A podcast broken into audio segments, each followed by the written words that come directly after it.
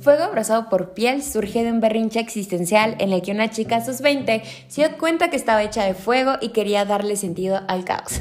Cada semana, a través de reflexiones, anécdotas, opiniones, desquites, cuestionamientos y sentires, aprendo que la vida es para vivirla al desnudo y en llamas y que el amor propio es un acto de resistencia. Porque desnudarse no solo es el acto de quitarse la ropa. Bienvenida al incendio.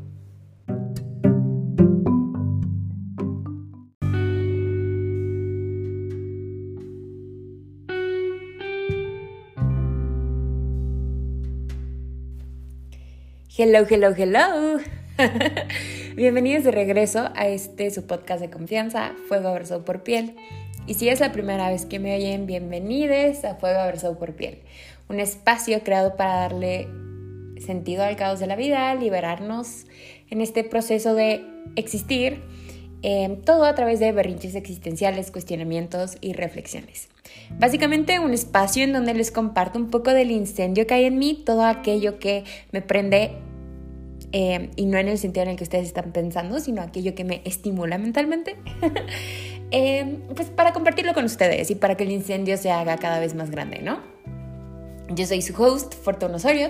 Me gusta pensar que soy su amiga, la que oyen una vez a la semana mientras manejan, hacen ejercicio, mientras trabajan o también cuando hacen nada, porque recordemos, el descanso es productivo y ese es uno de los pilares de este podcast. El descanso es productivo y el dormir es súper necesario, es una de nuestras actividades favoritas aquí en Fuego Abrazado por Piel. Oficialmente comenzamos el 2022 en el podcast. Hace unas semanas eh, había publicado un episodio 6 que decidí borrar principalmente porque no se sentía correcto. Era un episodio sobre la bad blood, esta mala sangre, esta riña que, que puede crecer entre las personas que terminan una amistad. Pero la realidad es que no me sentía bien eh, con haber sacado ese episodio, así que aproveché que yo soy la única persona con control de mi podcast y lo borré y decidí hacer uno nuevo. Este mes que he estado sin subir episodio, primero, creo que, o sea, las últimas dos semanas de diciembre tuve una etapa un poco zombie. El fin de año me pegó súper fuerte porque fue como por fin digerir todos los cambios que yo tuve en el año pasado y en el o sea, que no había digerido por estar en el, en el momento como de supervivencia en vez de yo entender lo que estaba pasando conmigo. Y al inicio de año decidí tomármelo lo más lento posible. O sea, yo la verdad sigo sin pensar que ya inicié el año, ¿no? O sea, como el indicativo de que yo ya estoy en un año nuevo es el calendario, porque de verdad yo me lo estoy tomando relax, ¿ok? Mi cumpleaños fue el 5 de enero de mucha, eh, hace 11 días. Y creo que llevaba años sin tener un cumpleaños tan tranquilo y relajado. Y a mí esto justamente me dio mucha paz.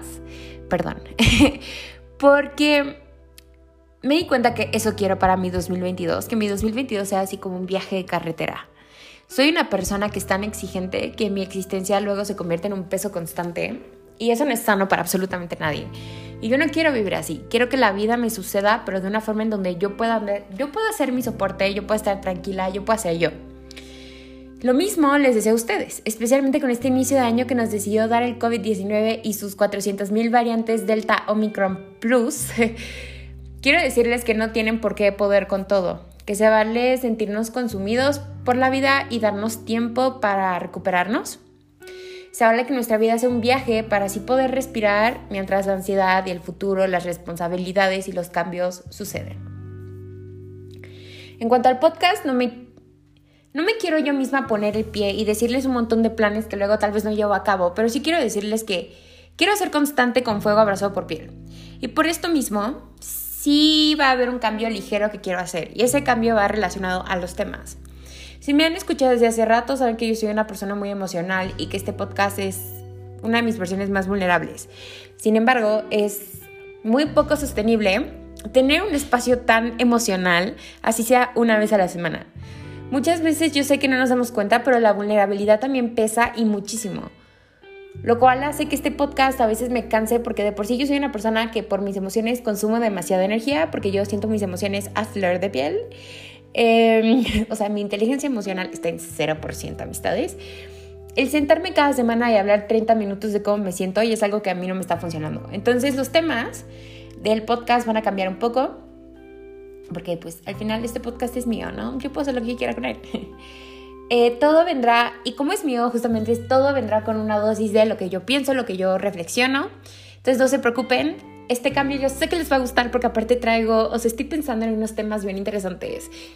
Miren, yo no sé si saben esto de mí, pero a mí el conocimiento me estimula muchísimo. O sea, el conocimiento para mí es mi super droga y obviamente esto viene de ser la morrita que dependía de validación académica. pero me encanta. Entonces quiero explotar eso también un poco porque yo me educo, yo me nutro, puedo introducir las cosas nuevas a ustedes y eso siempre está padrísimo y así puedo cambiarlo un poco para que el podcast no sea un espacio tan pesado emocionalmente. Entonces comencemos en materia del incendio.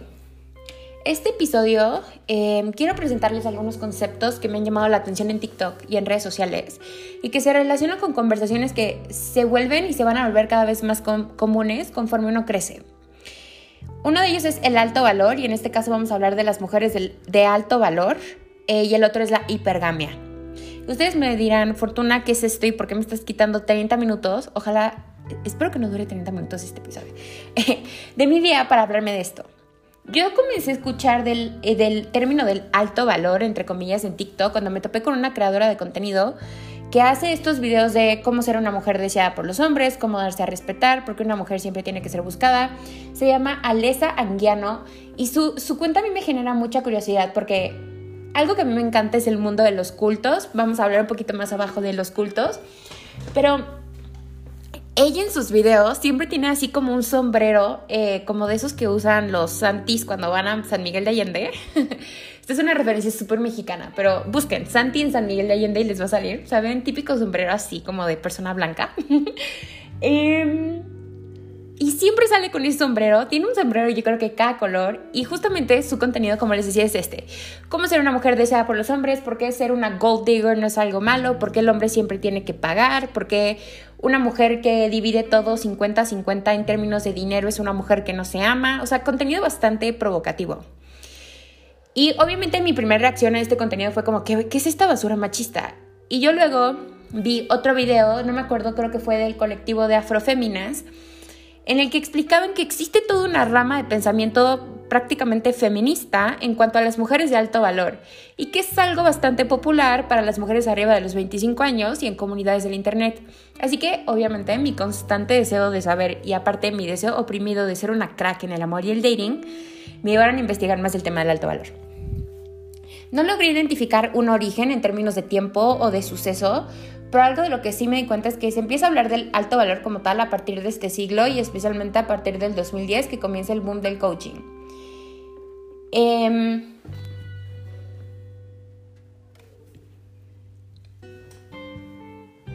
y la autoayuda, o sea, cuando comienza el boom del coaching y la autoayuda como lo conocemos hoy en día, es cuando se empieza a hablar de este término de mujer de alto valor. Aunque la realidad es que la mujer del alto valor es como un estereotipo de mujer que se ha tenido por muchísimo tiempo.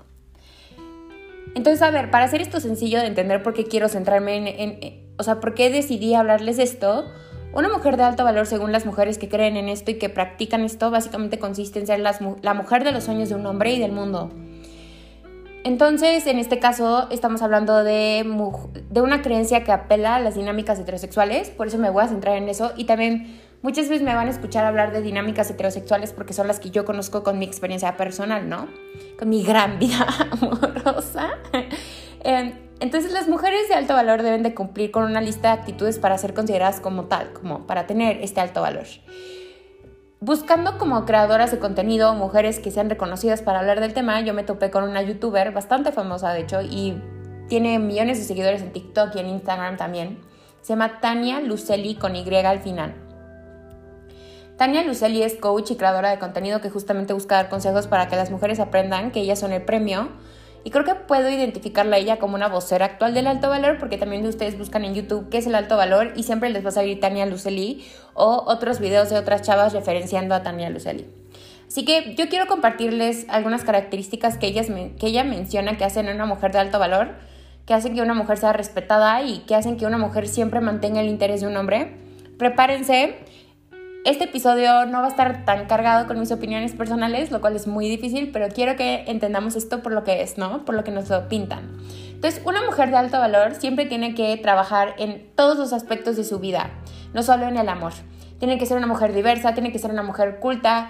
En el mundo del alto valor hay una creencia bien fuerte de que una mujer de alto valor siempre se va a cuidar por fuera, o sea, tanto por dentro como por fuera. O sea, una mujer que no se arregla, que no se maquilla, que no o que usa ropa muy provocativa no es de alto valor porque está llamando la atención. Entonces se supone que lo de afuera debe de reflejarte de una buena forma, pero lo más importante tiene que ser como lo que tú tienes por dentro y lo de afuera es básicamente tu atractivo, ¿no? Lo que engancha. O sea, es un trip densísimo. Luego, existe esta idea de que se debe de ser 70% femenina y 30% masculina. Esto estamos hablando de energías. Yo no sé si conocen este tema de las energías femeninas, las energías masculinas. Yo no quiero, o sea, no, no, les quiero explicar qué es tal cosa porque todavía no me he educado al respecto, porque es otra cosa bien intensa de entender.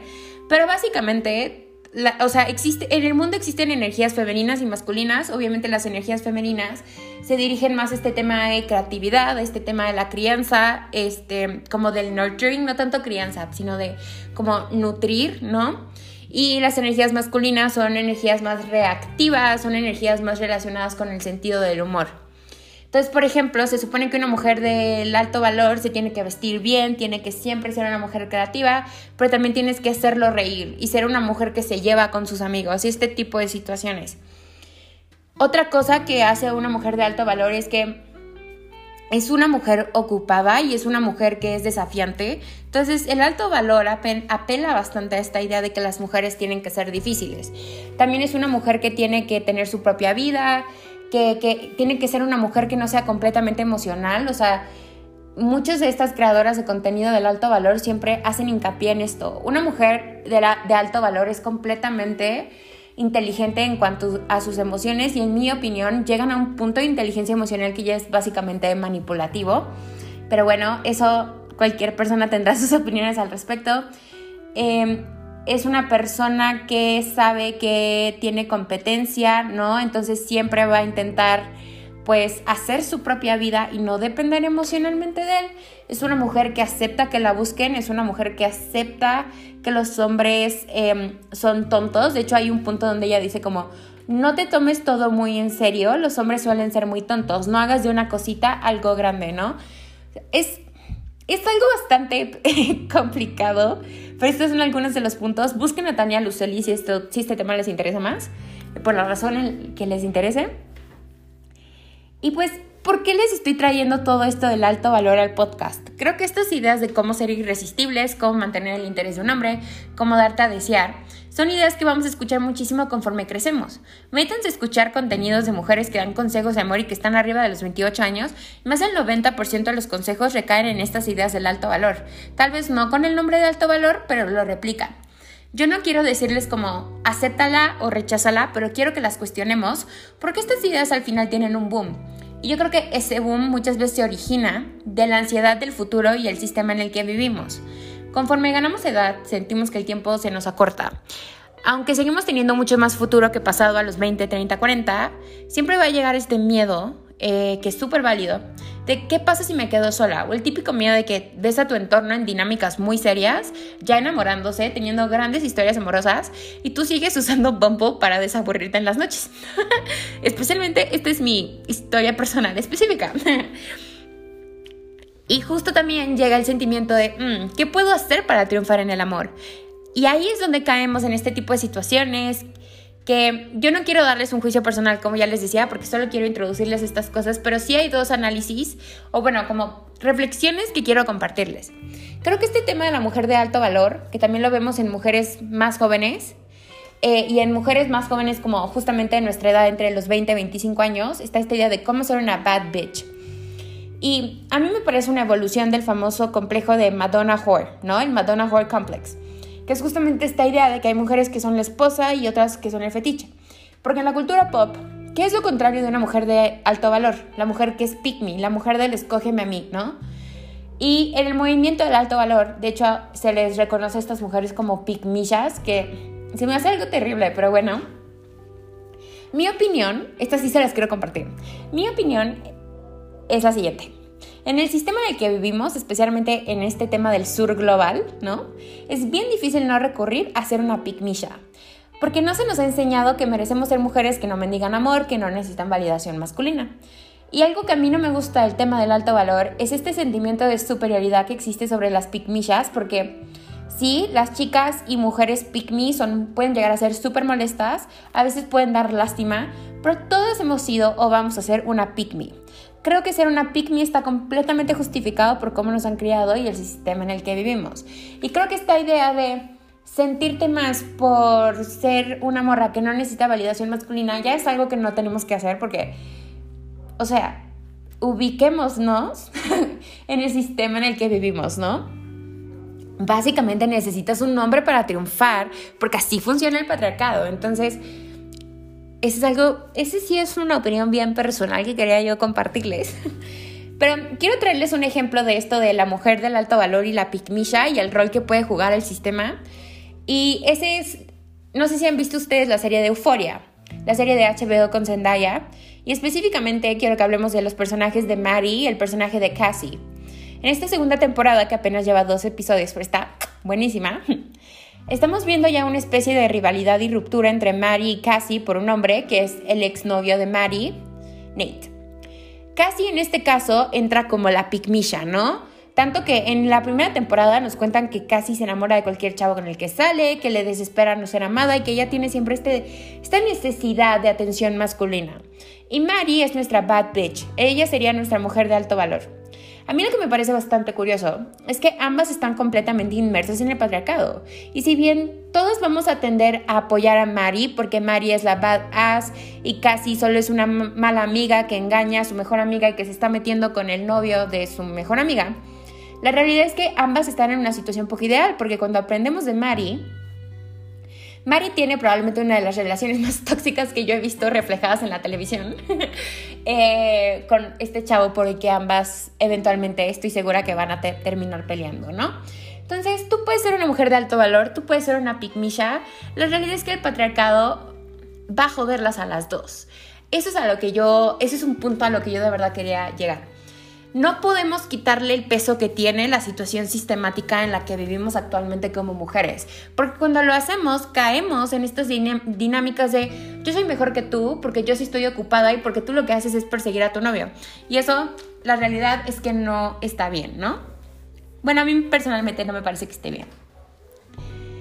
Yo se los cuento porque creo que el tema del alto valor o este de las mujeres del alto valor es algo demasiado ambiguo y manipulativo.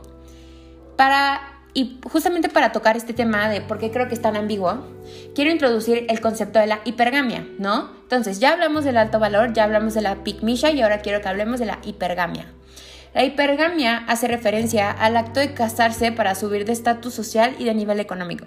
Al igual que el alto valor, creo que la hipergamia como concepto implícito se va a volver más común en nuestras vidas porque conforme uno pasa esa edad de los 20-24, el sistema ya te mete algunas ideas preocupantes de tu futuro.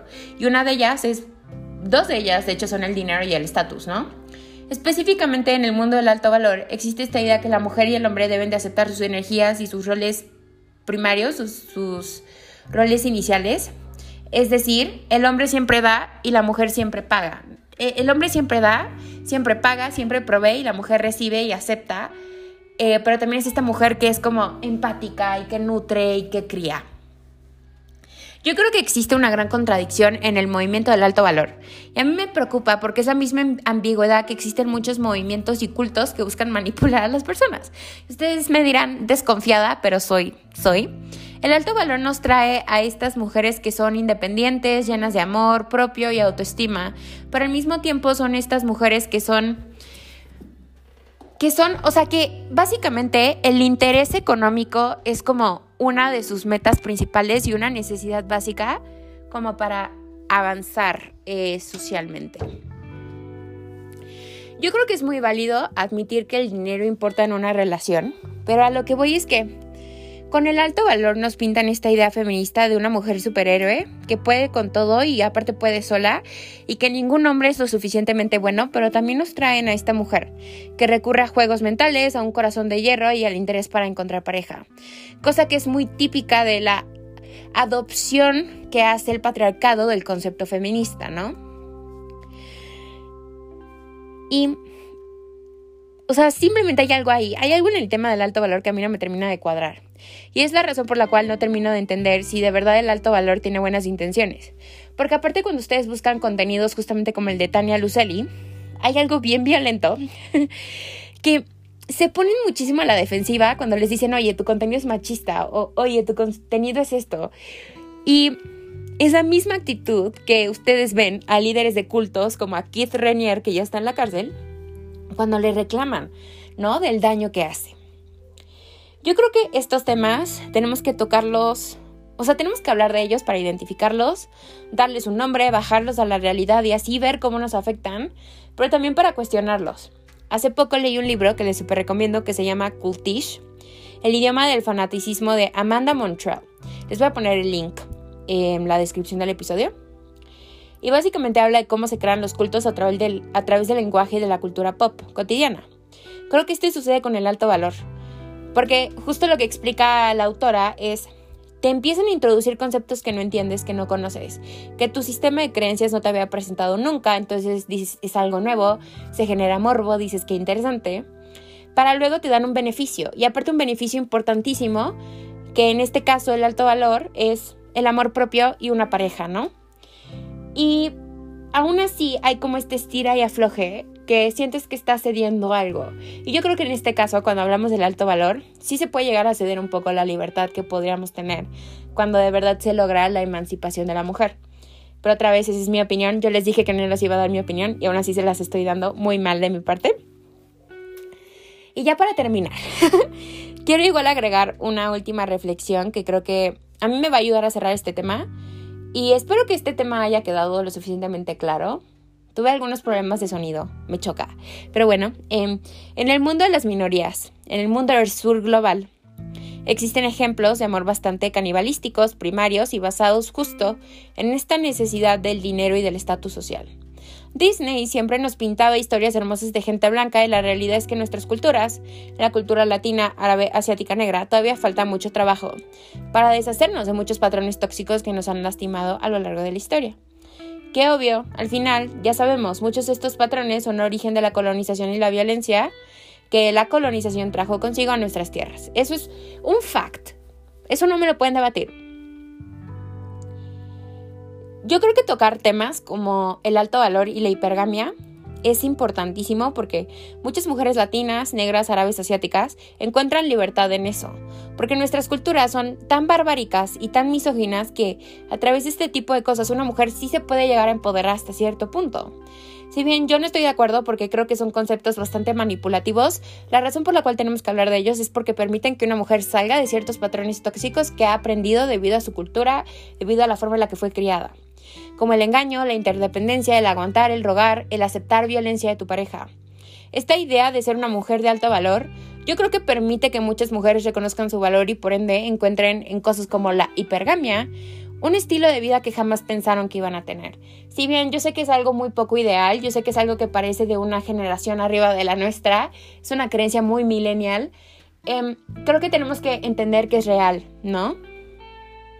Porque justamente, pues, vaya la redundancia, hay una realidad bien cruda que tenemos que enfrentar. Nosotros también vamos a luchar bastante con estas ideas, en el amor, en el trabajo, con nuestras familias, y son dilemas que vamos a tener en nuestros futuros. O sea, ustedes dicen, jamás voy a estar en un dilema de si me caso por amor digo, si me caso por amor o me caso por dinero, nunca sabemos si nos puede llegar a suceder. Y pues yo soy esa persona que me gusta estar lo suficientemente como preparada mentalmente por si me llega a pasar y tener como todas estas ideas bien digeridas para no entrar y no volverme loca y no tomar una mala decisión. Me gusta pensar que si ahorita comenzamos a cuestionar estas realidades y entenderlas, tal vez estemos más preparadas para, justamente como les digo, cuando estos dilemas existenciales lleguen, pues sabremos qué hacer, ¿no? O será más fácil tomar una decisión. Yo sé que es un episodio distinto, es más teórico, más intelectual, pero yo creo que les va a gustar y espero les guste. Como siempre, gracias por estar y por ser parte del incendio. Sepan que si este episodio les genera alguna inquietud o pensamiento, me encantaría saber qué piensan al respecto. En la descripción del episodio, una vez más, les voy a dejar el link del libro de cultos que les menciono. Y pues ya para cerrar, por favor, cuídense muchísimo, Sepan que está bien tener miedo del COVID, que está bien tener miedo de que las cosas regresen a la normalidad. Les mando un abrazo gigante y nos oímos pronto.